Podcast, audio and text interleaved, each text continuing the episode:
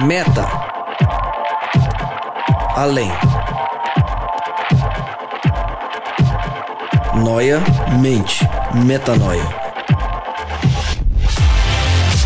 Além da mente. Além do pensamento.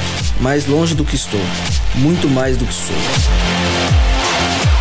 Novas ideias. Novas convicções.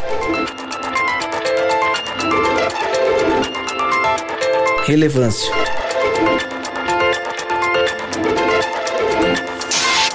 Plenitude. A busca pelo ideal.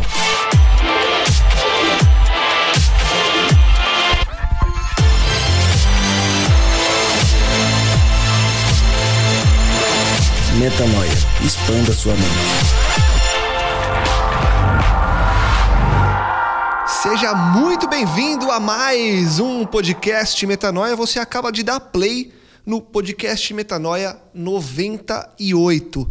Exatamente, chegamos, estamos quase chegando ao nosso tão esperado episódio 100. Por enquanto, apenas, apenas não, né? Mas muitos episódios, chegamos ao 98 e você é muito bem-vindo para expandir a mente mais uma vez. Como eu sempre digo, meu nome é Lucas Vilches e estamos juntos nessa caminhada. Lembrando você que toda terça-feira um novo episódio do nosso podcast Metanoia é lançado e você pode acessar todos os nossos conteúdos, tudo que a gente já fez até hoje, os 97 episódios passados lá no nosso site, portal metanoia.com. Você também pode acessar no SoundCloud, nos seus aplicativos de podcast e pode, claro, como eu sempre digo, compartilhar com quem você conhece, com a sua comunidade, com seus amigos, enfim. Faça esse podcast atingir mais pessoas e faça que mais pessoas também possam expandir a mente. Nossos convidados, nosso time, na verdade, nosso convidado, nosso time, essa galera que já. Na verdade, já não é mais. Eu falo convidado porque é força do hábito. Mas você não é mais um convidado, né, Ismael? Você já é parte da, dessa família metanoia. Prata da casa. É. Eu gosto sempre de estar aqui. Eu queria, nesse episódio, fazer uma coisa diferente. Como eu sempre digo, é sempre muito bom estar com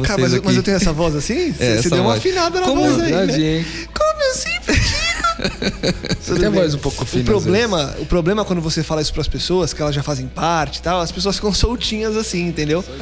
Aí começa, ah, não sei o que, tudo, mas Isso é tudo bem. família, cara. Tudo bem. Você- pode errar comigo, pode acertar comigo, tamo junto. Obrigado mais uma vez por estar com a gente. Obrigadão. Rodrigo Maciel. Rodrigo Maciel. Cara, eu tô contente de estar aqui de novo. É, é sempre motivo de alegria pra mim estar no, aqui no Metanoia com vocês. Primeiro, por estar entre amigos. É, segundo, por estar nesse lugar onde a gente grava aqui na Nova Semente, que gentilmente nos cede esse espaço. É, o ao Juan, que gentilmente também nos cede aqui a sua- o seu dom, a sua, sua habilidade, seu serviço em preparar essa mesa toda conectada aqui, tecnologia de ponta, de Juan Tudela. Romancito. Juancito, mestre dos 100 podcasts, Rumo aos 200. rumo aos agora. 200. É, Juan, já E- tá rolando firme essa, essa coisa aí dos 200 aí, 300. É, não vão Os parar caras mais, estão querendo comprar o passe dele, entendeu? É. Quanto que é, Juan? Solta aí. A gente vai te dar, gente, a gente vai te dar um cheque em branco, Juan. Você põe quanto você quiser. O Juanzito é nosso chefe aqui. Então, é o seguinte, é, eu fiquei muito contente de, de a gente poder escolher esse assunto para compartilhar com vocês. Aquele assunto um pouco diferente do que os que a gente vem falando aí, porque ele tem um viés é, é, voltado para o comportamento né, de líderes das nossas igrejas. Mas eu tenho certeza que a gente vai conseguir produzir isso com graça.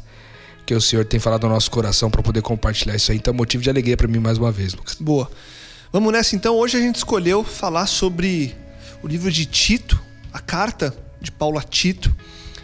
Uma carta que talvez muitos pulem é, sem querer, às vezes, na Bíblia, porque é uma carta é, pequenininha ali no, no meio do, do Novo Testamento, mas que traz um conteúdo profundo e essencial para nossa caminhada espiritual e por isso a gente resolveu hoje investir esse tempo em falar sobre essa carta. Lembrando, eu, queria- eu queria, na verdade, só já dar um spoiler para você. Faz 12 graus em São Paulo e o Rodrigo vai limpar a voz algumas vezes durante o podcast hoje. Grato. Porque ele Tá gripadinho, gripa resfriadinho. Tomou muito gelado esses dias, aí veio o frio, caiu a imunidade. Eu agradeço a todos pela compreensão. Isso. Se sair o que algum importa, não, e o que importa ataque de pigarro aqui, vocês É, mas me o que importa é o perdoem. seu conteúdo. A gente gosta de te ouvir até com essa voz meio fanha. E a gente tem que suportar aqui o hálito de alho, né? Hálito de O alho de alho, alho, Tô porque eu tomando tô aguinha de tomando alho. a aguinha de alho. água de alho, que beleza. Pra não tomar remédio, mas tá certo. É melhor a gente remédios focar no naturais. assunto mesmo, Vamos, né? Tá muito tenso. voltando Vamos pra lá. cá. Então vamos lá. Falamos que hoje o assunto é Tito. Eu queria, antes de ler a primeira parte desse texto, Rô, perguntar pra você que carta é essa, em que contexto que ela foi escrita, por que, que ela foi escrita, qual que é o objetivo de Paulo ao escrever pra Tito, afinal, quem é Tito, inclusive? E aí, depois que você der essa pequena explicação desse contexto histórico, dessa posição da carta naquela época e o quanto que ela é importante, eu leio o primeiro capítulo pra gente começar a conversar aqui. Bom, beleza. É, na verdade, Tito é considerado por Paulo um filho dele na fé. Né? E, e ele encarrega Tito de fazer um trabalho especial numa cidade chamada Creta. Nessa região é, onde Paulo tinha passado por ali e já feito o plantio de uma igreja. Como todos sabem, Paulo tinha esse papel de apóstolo, né, dele pingar nos lugares. Ele levava o evangelho para esses lugares, ensinava brevemente as pessoas, formava uma liderança, discipulava algumas pessoas e ia embora para outra cidade. Esse era o objetivo de Paulo. E ele deixou o título encarregado de eh, formar uma liderança para a continuidade dessa igreja e expansão dessa igreja na região de Creta. Creta, que era uma cidade bem peculiar, porque, é, é, segundo o próprio texto diz aí, é, em Tito 1, ele diz que até um profeta chegou a declarar que ah, os, os habitantes de Creta eram, eles eram mentirosos e eram pessoas ávidas por lucro, eram pessoas que é, estavam constantemente é, voltadas a, a eles, são, eles são chamados de glutões preguiçosos no versículo 12 do capítulo 1. Ou seja, pessoas que estavam, eles na verdade estavam tornando a igreja um pouco ineficaz, um pouco inútil, porque estavam voltados a- ao seu próprio conforto. E, logicamente, o conforto que eles eram levados fazia com que eles viviam uma vida de mentiras e uma vida de exploração uns dos outros. Tanto que eles chamam aqui também de feras malignas, né? como se é, de uma certa forma fazendo uma alusão a feras que devoram pessoas, né? Ou seja, havia uma havia todo um contexto complicado em Creta, né?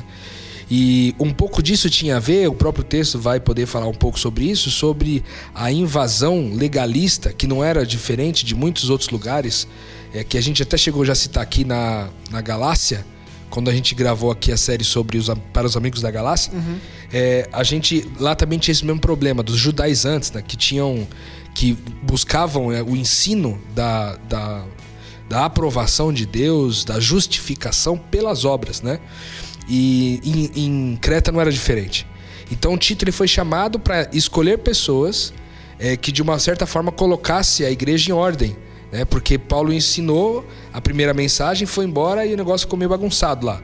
Então Tito tinha esse papel de levar o, o, o evangelho é, a, uma, a uma proporção maior, escolhendo novos líderes.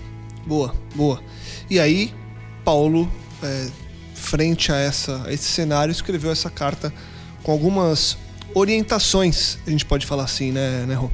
Eu vou ler então o primeiro capítulo da carta a Tito, e aí a gente começa então a, a pontuar o que vocês. é, graf- o que- o que vocês marcaram de mais importante para a gente discutir hoje. Então a gente vai ler e a gente vai basear nossa conversa aqui na versão a mensagem. Então se você tá lendo por algum motivo junto com a gente o texto e você não tá com a mensagem, talvez vai ficar um pouco diferente. E, mas se você vai ler daqui a pouco o texto em alguma das versões, também te convido a ler essa mesma que a gente está lendo aqui, que é a mensagem. Então vou ler lá o primeiro capítulo de Tito. Eu, Paulo, sou escravo de Deus e agente de Cristo para a promoção da fé entre o povo escolhido de Deus, apresentando a mensagem de maneira precisa e explicando como viver de acordo com ela. Meu propósito é promover a esperança, apontando o caminho para a vida sem fim. Essa é a vida que Deus prometeu há muito tempo, e Ele não quebra suas promessas. Quando chegou o tempo, Ele trouxe a verdade a público. Fui encarregado de proclamar a mensagem por ordem do nosso Salvador, o próprio Deus. Prezado Tito, filho legítimo na fé, receba tudo que Deus, nosso Pai, e Jesus, nosso Salvador, concede a você. Deixei você em Creta para que terminasse o trabalho que comecei. Nomeei líderes em cada cidade de acordo com minhas instruções. Durante o processo de seleção, pergunte: Este homem tem boa reputação? É fiel à esposa? Seus filhos são cristãos e o respeitam? Ficam longe de confusão? É importante que um líder da igreja responsável pelos assuntos na casa de Deus seja visto não como controlador e de pavio curto, nem como beberrão, valentão ou ambicioso. Ele deve ser hospitaleiro, prestativo, sábio, justo, respeitador, ter domínio próprio e ter uma boa compreensão da mensagem, sabendo como usar a verdade para encorajar o povo ao conhecimento ou para calar os que fizerem oposição.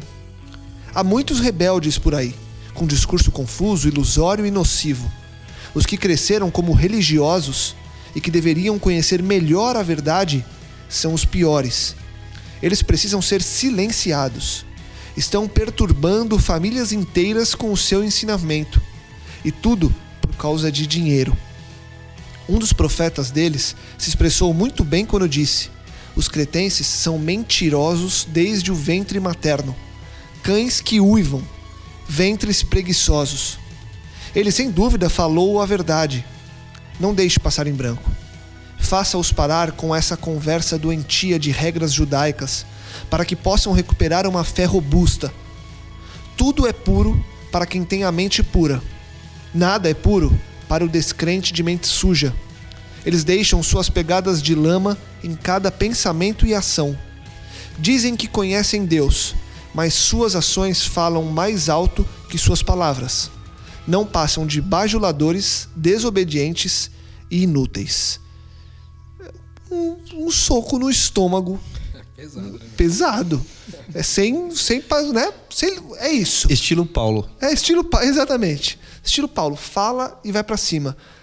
O que, que a gente destaca desse primeiro capítulo? Por que, que ele, ele indica é, algumas características ali quando vai escolher um líder? Preste atenção se ele é assim, se ele é assado. E preste atenção também nessas características que já são presentes aí no meio desse povo. E aí ele desce a pancada e fala mesmo. Solta o verbo e descreve como são essas pessoas. Por que, que ele faz isso? Por que, que ele já faz essa diferenciação de como deveria ser um líder e de como são as pessoas que estão ali? Eu já emendo uma pergunta para a gente discutir. Isso que ele faz não é um julgamento nocivo ou não? é uma, um apontamento necessário para que houvesse esse desenvolvimento da igreja. Lucas, eu queria pontuar uma coisa que acho muito importante antes de nós começarmos a falar. Com base no que o Rodrigo fez na introdução, é, Paulo não está falando de nenhuma questão que envolva a salvação aqui. Ele está falando totalmente de questões que envolvem ordem e o avanço da mensagem do evangelho. Então, por isso, ele fala, ele fala dessa questão de, da seleção das pessoas, para que sejam pessoas de reputação e etc. E o tema dessa epístola é parecido com a, todas, as, as, todas as outras pastorais, enfatizando a, a, conexão da doutrina. Confiada aos homens fiéis com, santidade, ah, com, com a santidade de vida. Nesta carta, Paulo, de maneira memorável à graça, com a grande doutrina da salvação, as boas obras, nas passagens de confronto, como a gente vai ler um pouco mais à frente lá no capítulo 2, de 11 a 15 e 3, de 4 a 8. Numa das passagens, a graça aparece, na outra, a benignidade e o amor. Ambas delas destacam a bendita esperança. Ambas terminam com a ênfase nas boas obras que nós podemos ter quando estamos na graça. Boa. É bem lembrado isso é, a gente vem sempre falando aqui no podcast, nos, em muitos a gente já citou sobre isso, as questões de natureza versus as questões de ordem, né? Então a gente não está falando aqui sobre uma questão de que as pessoas deixam de ser filhos de Deus ou não, se fizerem ou deixarem de fazer determinadas coisas, se elas perdem a salvação, se deixarem de fazer. Mas aqui é, é uma questão explícita de que havia necessidade de colocar em ordem algumas coisas que não estavam lá que Creta estava virando uma bagunça e estava dando um tremendo mau testemunho, porque várias pessoas assumiam a liderança. E veja, quando ele fala aqui no começo, é, na, no versículo 6, que ele fala que, é, que os na versão da mensagem, ele fala que os líderes da igreja devem ser tal, tal, tal. Só que em outras versões ele vai falar ou presbítero ou pastor. O que, que isso significa? Que são aquelas pessoas que ensinam, que estão à frente, que estão passando um conteúdo é, dali para frente. Quando a gente fala, no capítulo 2 vai entrar até um pouco mais sobre isso, ele vai falar sobre a questão da sã doutrina, ou seja, a doutrina robusta. O que, é a doutrina robusta, a boa doutrina? É, é a graça que eficaz nos, nos educa a viver. Essa é a doutrina que é sã, a doutrina íntegra. Quando esses, esses senhores que lideram a igreja, é, lideram a igreja e colocam seus próprios objetivos como sendo prioridade, eles agem é, com as pessoas é, de, maneira, de maneira muito infiel né, ao, ao que o evangelho prega. Então você vê que ele faz uma lista, por exemplo, de primeiro coisas que não seria bem-vindo, né, que um que um, um, líder da igreja tivesse. Depois ele faz uma segunda lista dizendo as coisas que seria bom que ele tivesse, né? Por quê? Porque ele estava comparando com os cretenses que já tinha sido levantado por um profeta entre eles, os erros que estavam sendo cometidos ali por essa liderança. Ou seja, quando a liderança é, ela não é íntegra, né? Todo o texto de, do, do, do, capítulo 1 vem falando dessa importância da integridade, de pregar uma coisa e viver o que se prega. Tanto que no final ele fala, é, é, é uma, é uma contradição, né? É, eles vivem uma. falam uma coisa, mas na verdade vivem outra. As suas ações falam mais alto do que as suas palavras, né? Então ele faz uma ele diz assim, ó, então na hora que você for selecionar os, os líderes aí da igreja, faça algumas perguntas para eles, descubra se ele é marido de uma única mulher, se ele é um cara íntegro, né? Descubra se é, se os filhos dele são filhos que são são cristãos que não gostam de confusão. Por quê? Porque Paulo estava interessado na efetividade da igreja, na continuidade. Como ele plantou a semente, naturalmente, se você jogar simplesmente a semente no solo e deixar nascer de qualquer jeito, ela vai nascer de qualquer jeito. Mas se você fizer o cercadinho, ela vai nascer numa posição certinha. Se você colocar as, as sementes com uma distância exata entre uma e outra, ela vai nascer mais harmoniosa, etc. Então tem várias características que eram necessárias de colocar em ordem para que a igreja fosse mais efetiva. Boa. E aí ele faz essa lista, né? Como se fosse Aqui veio para mim uma coisa muito semelhante ao que é o mercado de trabalho para nós hoje. Então, por exemplo, você vai participar de uma, uma vaga lá, de um, você vai entrar num, num, processo seletivo de trabalho em alguma empresa, eles exigem algumas qualificações do cargo, né? E, e, e é engraçado, mas é, até no processo da tinha um processo de RH, vamos dizer assim, processo de seleção e recrutamento ditado por Paulo através de Tito, né? Mas ele teve que escrever essa carta, Paulo, por quê? Para dar autoridade a Tito que escolhesse as pessoas dessa forma. Uhum. Porque Tito estava perdendo um pouco a moral ali. Tanto que no segundo capítulo ele vai falar isso, ele vai falar, ó, cara, você tem que é, pregar isso dessa forma, viver o que você está exigindo deles também, viver na sua própria vida. E nisso ninguém vai poder te condenar, entendeu? Boa. Quando, o Isma, quando ele faz essas essa lista de características, ele traça o que ele enxerga, inspirado por Deus, como algo bom para a igreja, algo bom para o desenvolvimento dessa obra, dessa semente que ele plantou. Se a gente fosse fazer um paralelo com hoje em dia, como que a gente consegue replicar algo parecido desse dessa forma de lidar de Paulo sem que haja ou se houver como controlar o problema com as pessoas que são essas que ele aponta como bajuladores, desobedientes, inúteis. Porque esse cenário aqui, ele se, ele se repete hoje em dia. Para quem está ouvindo a gente, a gente não está falando de uma, de uma carta que só serviu para dois mil anos atrás. Esse mesmo cenário continua se repetindo em comunidades Brasil, mundo afora. Agora, como naquela época tinha uma coisa de autoridade um pouco mais aceitável. Ah, é o cara ouvir. Hoje em dia há um confronto um pouco mais um pouco mais público e um pouco mais comum no sentido de que quando você, líder de uma comunidade, percebe que há um movimento estranho comprometendo o desenvolvimento da sua comunidade e você vai lidar contra isso, você gera um mal-estar absurdo. Então, muitos líderes de comunidade hoje deixam a coisa acontecer e muitas comunidades se de, de, degringolam em função disso porque as pessoas não sabem lidar.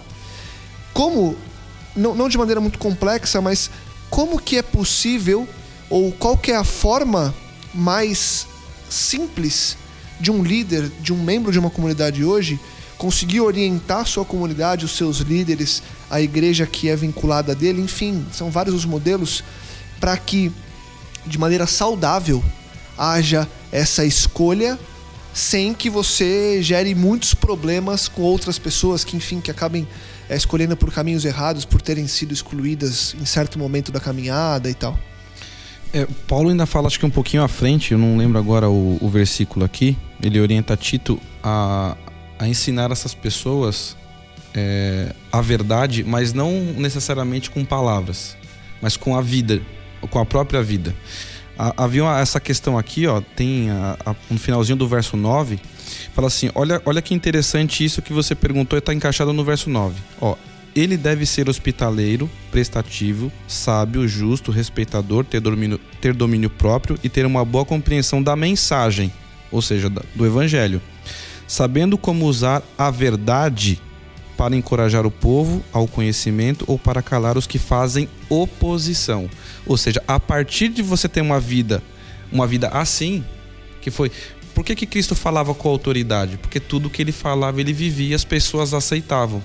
Não era somente um discurso. Então, a partir daqui, Tito, que já vivia uma vida assim, Paulo tem a convicção disso, falou assim: ó, por meio da sua vida eles vão entender, e os que fazem oposição, inclusive, vão entender. Você já vive assim. Mostra isso para eles com a sua vida. Então, isso vai ser inquestionável. Não vai ser só palavras que você está dizendo ou você está querendo fazer isso ou aquilo. Não, você está vivendo a mensagem, isso não, não vai poder ser refutado. Boa.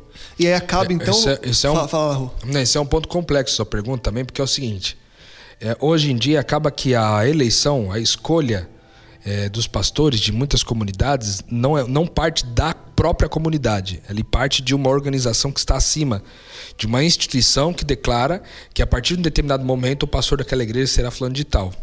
É lógico que, pelo que eu entendo, é, de muitas é, igrejas de denominações diferentes, existe um processo de aprovação da parte dos anciãos da igreja. É, existe um processo de aprovação para permitir que esses caras venham. Eu não estou falando só de pastor, né? Aqui no caso, porque quem ensina são todos ali, são os anciãos, os professores bíblicos, né, de escola bíblica, e tem aí vários exemplos de pessoas que estão à frente, discipuladores, etc. Mas o fato é que, é, como, como é, conter, né, respondendo a tua pergunta, como conter isso para que várias comunidades não nasçam com problemas? Eu acho que a gente tem que voltar para a Bíblia, essa é a real. E por isso que talvez a gente tenha escolhido esse texto para a gente compartilhar com vocês hoje que houve a metanoia. Né? A importância que é na liderança da igreja ter pessoas íntegras, né? Porque senão todo o processo vai ser atrasado. Aqui não é uma questão de separação de salvação, como a gente disse no começo. É uma questão de pôr em ordem aquilo que não está. Então, na hora de selecionar pessoas para ensinar a palavra de Deus, porque o que, que eu acho, Lucas, muitas vezes? É, como há um desinteresse muito grande em diversas comunidades cristãs é, relativo ao evangelho, há um desinteresse gigante. As pessoas acabam pela, pelo desejo do resultado final pelo, por alcançar o número no final, acabam aderindo, colocando várias pessoas para dentro da, da equipe para compor essa liderança, é, sem que essas pessoas estejam, é, tenham, no mínimo, as características de integridade que Paulo cita aqui é, na carta a Tito, entendeu? Então, o fato é que é, se a gente estiver totalmente voltado para o resultado, para o número, haverá um grande risco da gente escolher pessoas sem essas características. Então, a gente tem que estar comprometido com o processo e não comprometido com o resultado. Porque, uma vez comprometido com quem está na liderança, escolhendo bem quem está na liderança, naturalmente o processo disso vai ser produzir bons frutos. A gente acaba escolhendo pela competência e não pela virtude, né? Exatamente. Exatamente. Mas, mas uma vez escolhido, porque. É, e é bom a pessoa que está ouvindo a gente é, se pontuar no cenário, ali na linha do tempo da comunidade dela, da vida dela, é, das coisas que ela tem presenciado, porque muitos estão nessa fase de troca ou de escolha, ou vão começar fases de, enfim, de ver coisas novas nascendo. Mas muitos estão na fase de ter que corrigir erros que já estão é, instituídos lideranças que são nocivas a comunidades é, inteiras. E, e, e, de novo, como o Rô falou, não estamos falando só da liderança, a mais alta liderança, não. É da, da, da coisa mais simples, comunidade mais. local ali. Exato, não. E, e da menor, dentro da comunidade local, tem uma série de líderes. Então a gente não está falando só do cabeça de uma comunidade, estamos falando de tudo. Tudo que você dá para alguém liderar, seja o processo de organizar cadeiras, seja o processo de ensinar a Bíblia, seja o processo de pastorear uma comunidade, você vai ter a necessidade de que essa pessoa pense no propósito da comunidade não no dela.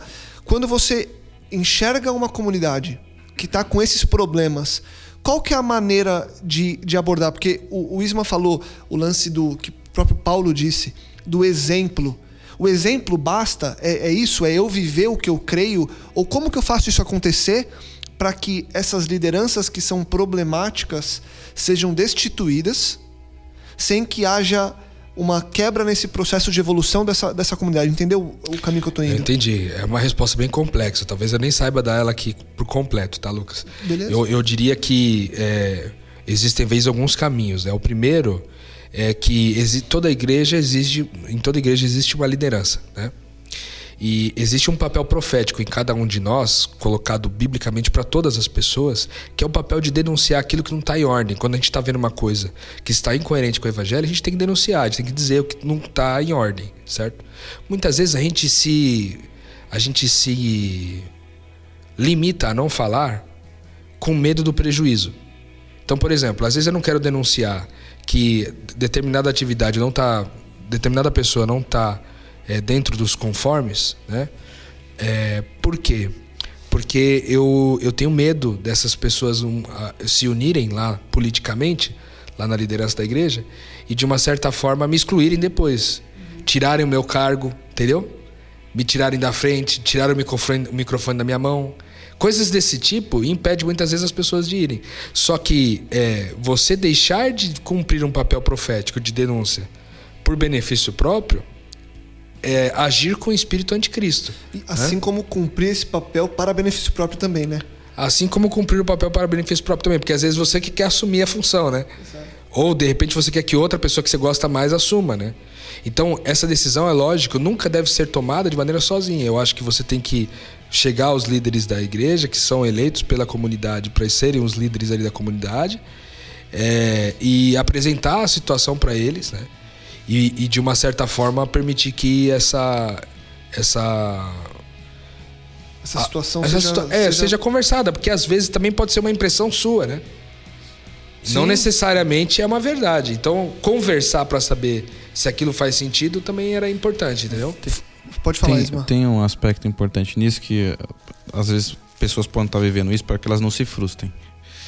É, talvez você faça isso, isso não, sur não surta efeito.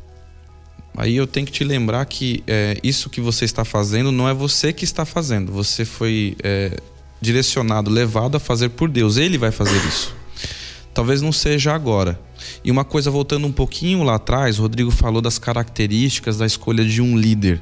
Né? Eu falo que isso são, são virtudes e isso pode ser levado muito facilmente a não cometer é, parecido a não cometer mais nenhum pecado a gente tem que lembrar que todos os textos eles são harmonizados. Se você voltar no podcast anterior, você vai ver que nós não estamos falando de líderes que não têm pecados ou que não cometem mais nenhum erro, mas eles estão vivendo nessa consciência de ser parecido com o mestre, ser parecido com Cristo.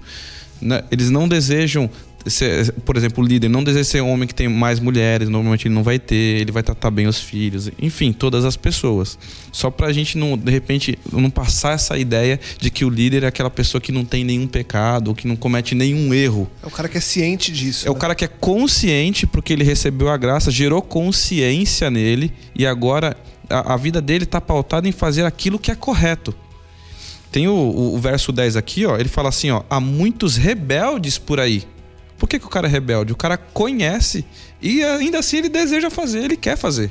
Uhum. Mesmo tendo a consciência. Com discursos confusos, ilusórios e nocivos. E aí ele fala assim, ó.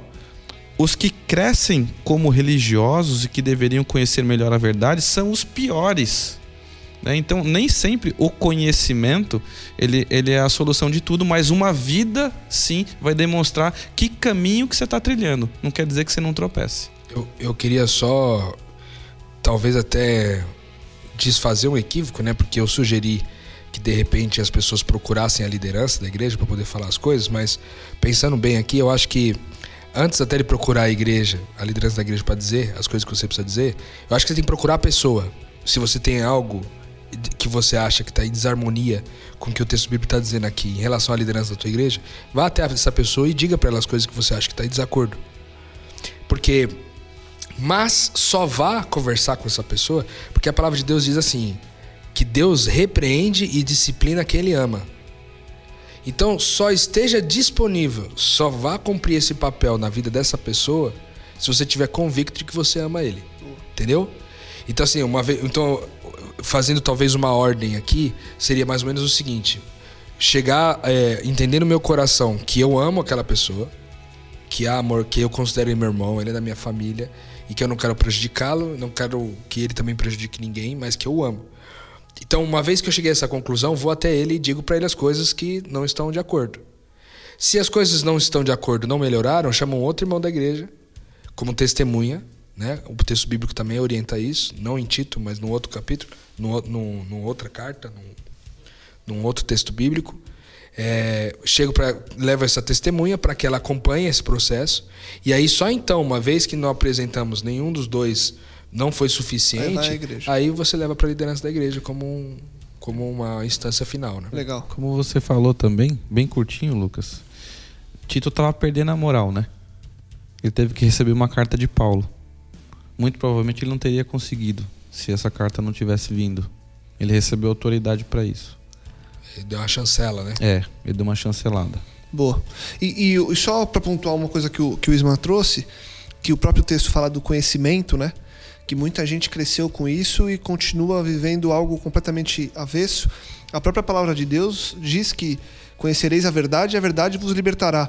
Então, é bom nós conhecermos de verdade o que é a verdade para saber se o conhecimento que está sendo usado naquele momento, naquele local, é o conhecimento da verdade para você, primeiro, para você entender que você não julga, que você só atua para crescimento das pessoas e da comunidade num geral, e para que você possa compreender o que é de verdade a mensagem, para que você realmente saiba se o que está sendo pregado e vivido ali condiz ou não.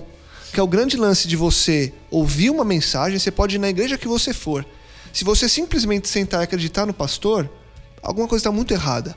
Você tem que ir lá e tem que ler. Você tem que ter a sua parte de estudar e de entender o que você está vivendo. Hoje a gente vê comunidades e mais comunidades que, à luz do evangelho, são enganadas simplesmente, simplesmente por não checarem o que a Bíblia diz. Então é isso, é quando você olha aquele cara, fala, nossa, mas como pode estar errado? Esse cara conhece. Ele conhece o quê? A Bíblia diz que tem que conhecer a verdade, porque a verdade vai libertar e vai libertar todo mundo. É, verdade. nessa linha que, que Paulo vem às vezes dizendo para Tito. E às vezes o que impede as pessoas, Lucas, de buscar no texto bíblico a confrontação de aquilo tá certo ou errado é talvez um medo, uma insegurança de não conseguir compreender o texto bíblico na linguagem que ele propõe, né? Sim. A gente já orientou aqui em alguns podcasts anteriores a importância de você é, experimentar outras versões da Bíblia, como a nova versão na tradução da linguagem de hoje, ou a NVI, ou a Bíblia Viva, a mensagem, mensagem. que várias que vão trazer uma compreensão é, de um, um pouco mais contemporânea para você, vão facilitar na linguagem, mas também na certeza de que a palavra de Deus diz que as questões espirituais só podem, só podem ser compreendidas espiritualmente. Ou seja, se você estiver disposto, se colocar disposto a estudar o texto bíblico, o Espírito Santo vai revelar para você as coisas é, que serão úteis nessa, nessa caminhada, entendeu? Boa. Ele vos guiará em toda a verdade, né? É. É, quando o Lucas fala que você ouve aquela mensagem e você toma para si como verdade, simplesmente assim, você não confere, que inclusive é uma orientação bíblica, você parece que a gente está determinando que o pastor ou pregador é o Espírito, né? Porque ele que traz, né? Então você está contrariando uma orientação bíblica. Você não tem buscado se alimentar diretamente da fonte, que é o Espírito em, em você, porque ele revela você e a mim e a todos nós. E vale a pena também se você está ouvindo a gente e por algum motivo você vive em um lugar que é assim, vale a pena você perceber se a comunidade onde você está inserido te incentiva a fazer isso, inclusive. Porque a gente pode se reunir é, tem aqui. muitas que não incentivam, não. É, exato. E nós mesmos aqui do Metanoia, não, não que a gente ache que é, somos mais ou menos, não é isso. É só de seguir também uma orientação bíblica. A gente sempre que pega um texto, a gente sempre no final fala, agora vai lá e lê você. Leia nessa versão, escute essa música você, chegue você às suas conclusões. É óbvio, é óbvio, e nós também somos ouvintes e também somos alimentados por uma série de outros conteúdos e a gente ouve e a gente também quer ser alimentado de coisas que a gente fale, uou, wow, isso me fez muito bem e talvez eu não queira checar essa informação, já foi, para mim basta. Mas a gente tem que saber quando que a informação basta e quando que eu, peraí, ouvi, entendi, tá, mas o que que eu tiraria de conclusão? Então assim, você agora, se a gente fosse terminar o podcast agora, não é o caso que você faria agora? Simplesmente aceitaria o que eu, o Isma e o Rodrigo falamos aqui? Ou você abriria o texto de Tito nessas versões todas que a gente citou, compararia e veria se o que a gente falou faz sentido? É disso que a gente está falando. Então, se você está num, num grupo de amigos, numa comunidade, enfim, você tem que parar e perceber se as pessoas à sua volta te incentivam a fazer isso. Não adianta você simplesmente crer porque creu e acabou. Crer porque alguém falou. Exato. E não que você tem que desconfiar de todo mundo, não é isso. Você, a Bíblia diz para você confiar nas pessoas, mas a Bíblia diz para você checar se aquilo está de acordo com o que Deus mostrou. Até porque eu posso me enganar também quando eu falo, né? É lógico. A gente pode. E, e é aquilo, né? A gente até comentou isso no final do último episódio que a gente gravou sobre 1 João, o quão gostoso é você parar, olhar para um texto bíblico e tirar suas próprias conclusões. A gente fez isso aqui no, no podcast passado. Eu fiz isso com uma parte do texto que depois eu até falei, eu falei, poxa, será que eu deveria ter feito? A gente até comentou isso. E eu falei, claro que deveria. Porque a gente não está colocando aqui como uma verdade absoluta, entendeu? O podcast Metanol ele não nasceu lá há quase dois anos para que a gente simplesmente pregasse verdades e ah, é isso aí, acabou e sigam a gente. Não. A gente é.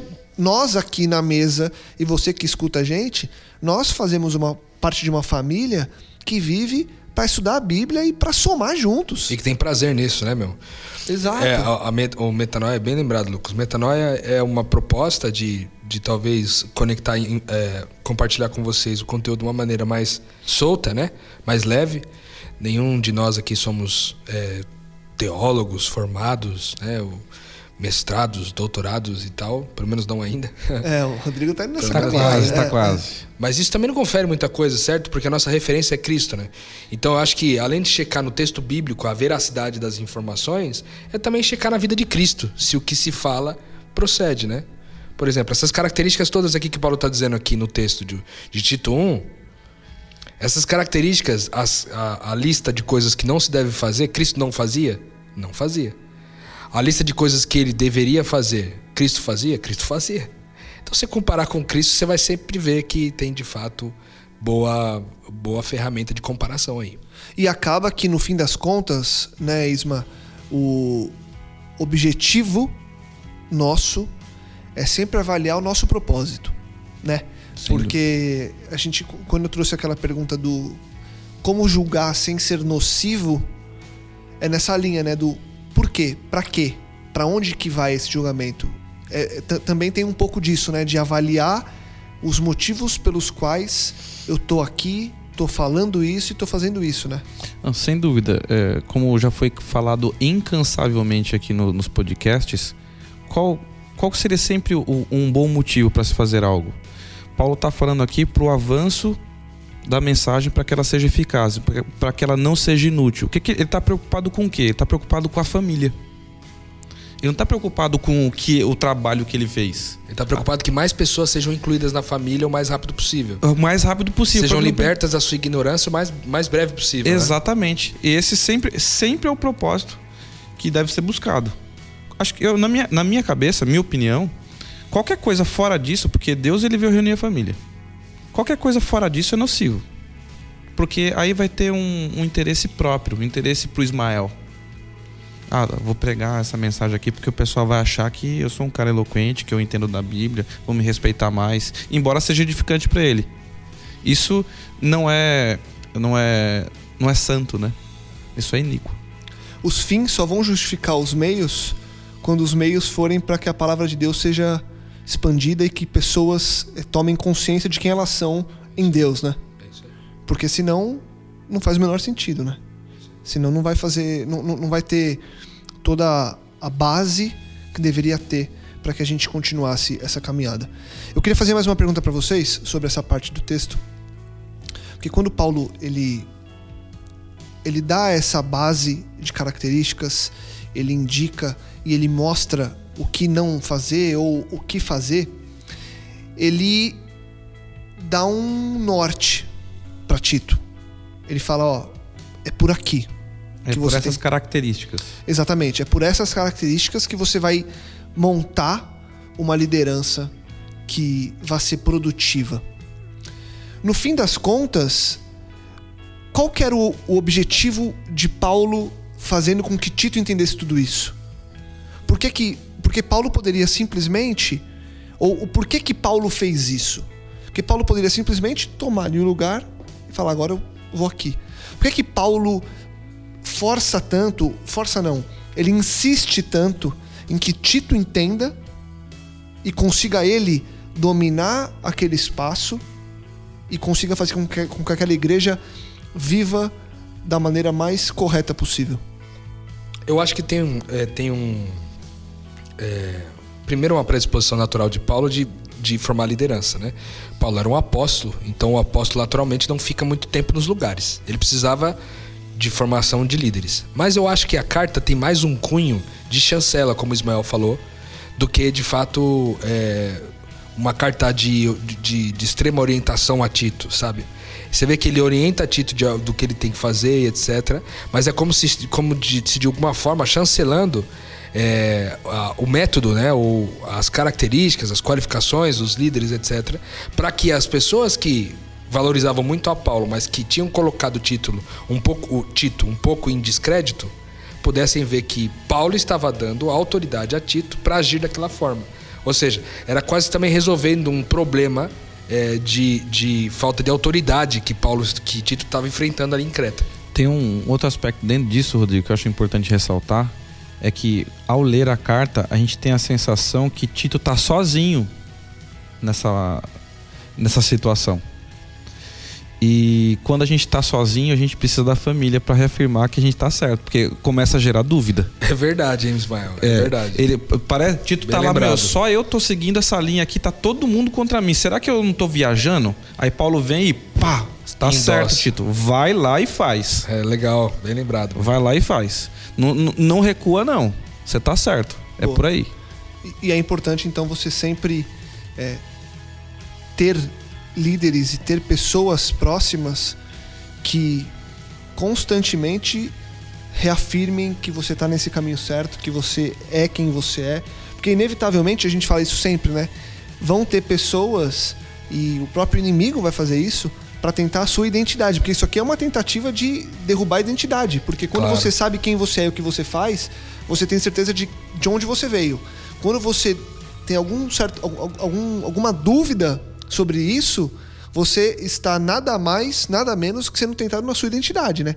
Então, quando você tem pessoas que te dão essa base, você consegue continuar caminhando para frente, né? Essa, esse foi um dos grandes valores que o Ismael citou, certamente lembrando da, dessa característica da comunidade que a gente frequenta junto, que a gente tem a alegria de frequentar junto lá na Seda Vila, porque a gente, a gente pôde perceber isso na prática, o valor, a importância que é, é nos momentos onde a gente oscila a nossa convicção, a gente ter pessoas à nossa volta que reafirmam quem a gente é, quem os outros são em Deus, quem Deus é, e todas essas coisas nos reconectam e no quem processo. Nós somos. Né? Nós.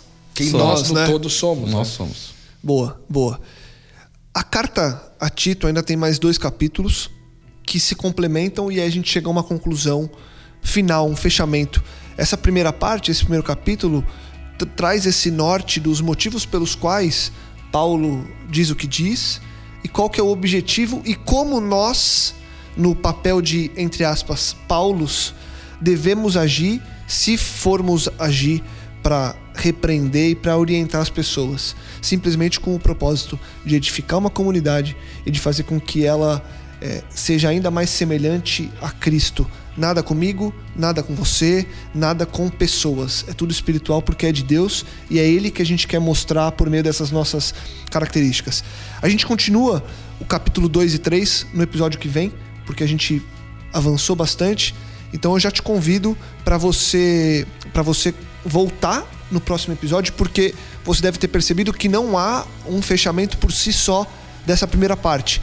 Tem uma característica, você já vai sair daqui conseguindo colocar em prática um pouco desse texto, mas eu já deixo o convite para você voltar no próximo episódio para a gente encerrar juntos essa série de mensagens que a gente dedicou a estudar essa carta de Paulo a Tito. Antes da gente encerrar, Isma, que, é que, você eu, quer deixar aqui pra gente? É porque no finalzinho aqui do capítulo 1, ele fala algumas coisas importantes que eh, eu gostaria de, é, de deixar registrado aqui para os próximos capítulos para contextualizar. No finalzinho lá, perto do, do verso 16, já diz assim, ó: Façam-os parar com essa conversa doentia de regras judaicas, para que possam recuperar uma fé robusta. A gente sabe que é, regras judaicas têm a ver com todas as, as regrinhas, os mandamentozinhos criados pelos judeus que consideravam ser importantes para uma vida é, religiosa, né? A, a, partir dali. O que, que Paulo está tentando resgatar aqui e derrubar? Tudo aquilo que é regra, que não é proveniente da graça de uma vida ou de uma caminhada com Jesus de fato. Daquilo que é importante, que tem a ver com cuidado com as pessoas, com relacionamento, enfim, em resumo, a graça. Ele não está falando de, de leis em si, ele está falando de um conceito que é muito profundo, que só pode ser vivido.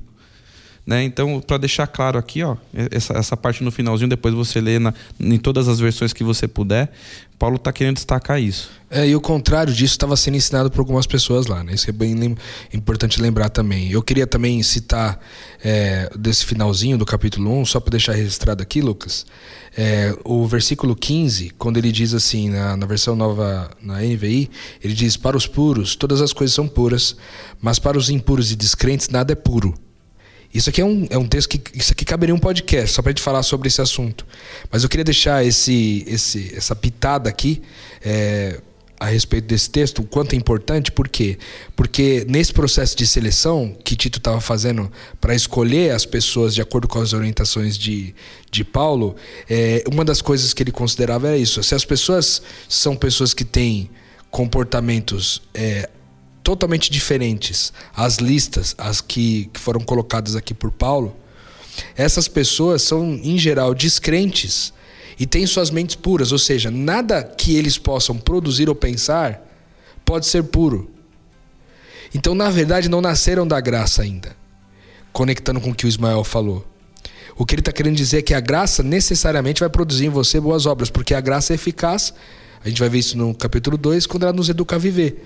Então, se, se é, nessa escolha, nesse processo seletivo que Tito estava vivendo ali em Creta, se ele encontrasse pessoas descrentes e que estavam pregando esse legalismo, essa salvação e justificação através das obras, era para de uma forma Tito considerar essas pessoas de coração impuro e descrentes, porque a verdade a qual eles creram não era a verdade de fato que Cristo tinha ensinado para Paulo e que Paulo tinha ensinado para Tito, entendeu? Então acho que isso alinha um pouco com aquilo que você também falou, Lucas, é, no começo do podcast, né, da importância que a gente tem de compreender é, essa questão da efetividade e da eficácia da graça. Boa. Tem um, um outra, só para deixar claro esse puro para os puros e impuros para os impuros, eu quero deixar só um exemplo para que as pessoas refletissem. A gente pode, alguém pode cantar maravilhosa graça tentando seduzir alguém para sua denominação. Aí eu não tenho medo de falar que isso é do capeta. E alguém pode cantar Roberto Carlos, Jesus Cristo, por exemplo, tentando é, levá-lo a refletir e a enxergar o Cristo. Isso é de Deus. Show. Então, a consciência daquilo que você faz torna isso puro ou impuro. Perfeitamente. E não a coisa que você está utilizando, porque a coisa é coisa mas a consciência, o objetivo, aquilo que te motiva é o que torna puro ou impuro aquilo que você está vivendo. Show. Em outras palavras, talvez o que o- você está dizendo é que é a, é a pessoa que santifica as coisas e não as coisas que santificam as pessoas, certo? Sinistro isso, hein? Muito bom. Beleza, já fica então isso aí de deixa pro próximo episódio para você voltar e a gente continuar falando da parte em que Paulo vai falar a Tito sobre a eficácia da graça e o que a graça vai trazer de consequência na vida daquele que já creu. Isma, valeu.